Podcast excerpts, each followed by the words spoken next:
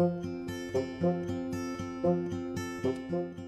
三字经》中小故事：北魏孝文帝迁都洛阳。北元魏，分东西，与文周，与高齐。与南朝同时并存的北方政权，历史上称为北朝。北朝最先兴起的是北魏，后分裂为东魏和西魏。不久，高阳灭掉东魏，建立北齐；宇文觉灭掉西魏，建立北周。在南北朝时期，孝文帝迁都洛阳，是个不得不说的故事。北魏的拓跋宏继位时年仅四岁，被称作孝文帝。由于从小就受到汉族文化的熏陶，所以他对汉族的文化非常了解。他觉得，要使北魏长治久安，一定要对汉族文化加以吸收利用，对北魏落后的风俗进行改革。北魏建立政权时，将都城定在了平城，也就是如今的山西大同的东北部分。到孝文帝执政时，平城作为北魏的都城，已经有近百年的历史。拓跋宏发现，平城处在偏僻的地方。这对北魏政府控制中原地区造成了相当大的困难，而且北方的少数民族柔然逐渐强大起来，对平城造成了相当大的威胁。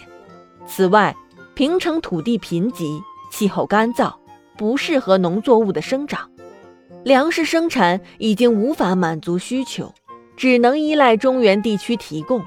洛阳是当时的政治和经济中心。如果把都城迁到那里，朝廷一定会更加安全。正是由于上述原因，孝文帝才决定把都城迁到洛阳。孝文帝十分清楚，朝廷里守旧的大臣一定会反对他的迁都。可是为了北魏政权的巩固，迁都又势在必得。为了解决这个矛盾，他想出了一个非常好的办法。一天早朝时，孝文帝对大臣们说：“我想要领兵攻打南齐。”大臣们纷纷表示，南齐颇具实力，如果贸然发动进攻，恐怕难以取胜。在这些大臣中，任城王拓跋成反对的最为激烈。孝文帝被气得火冒三丈，他不耐烦地说：“我是一国之君，我想出兵便出兵。”用得着你说三道四吗？拓跋成说：“陛下是一国之君，陛下的话便是圣旨。但是我是国家的大臣，劝阻陛下冒险出兵是我的本分。”孝文帝宣布退朝之后，派人把拓跋成招入宫中。他对拓跋成说：“其实，刚才我向你发火是在演戏，我只不过想吓唬一下文武百官。”老实说，我想发动一场政治改革，但平城这个地方不适合。现在只有迁都才能够改革我们落后的风俗。我提出攻打齐国，只是想借这个机会迁都到洛阳。拓跋成听完后，立即表示赞同孝文帝迁都。他是大臣中反对攻打南齐最为激烈的一个。他不反对后。其他大臣也就不说话了。于是，公元四百九十三年，孝文帝亲自率领三十万大军从平城向南进发。赶到洛阳后，天下起雨来，整整下了一个月。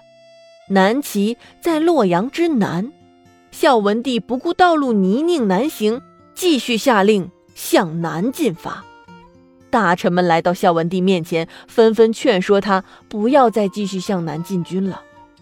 孝文帝说：“这次我们出动了三十万大军，劳师远征。如果现在不继续前行，那岂不是徒劳无功吗？这又如何向国人交代呢？要不这样，我们把都城迁到这里，也算此次行动的成果。你们觉得怎么样？”大臣们听后。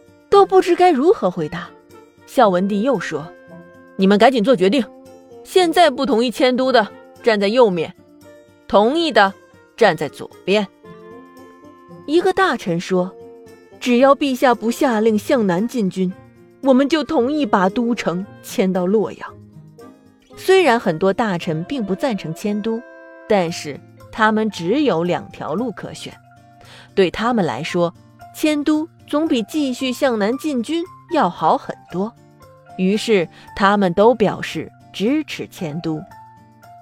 此后，孝文帝派拓跋成返回平城，将迁都的好处讲给那里的王公贵族听。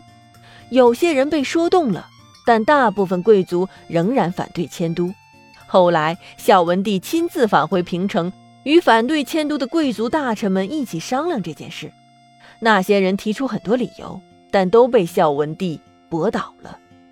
公元四百九十五年，北魏正式将都城迁至洛阳。此后，孝文帝又出台了很多改革措施，促进了北魏的发展。为我国北方的民族融合做出了巨大贡献。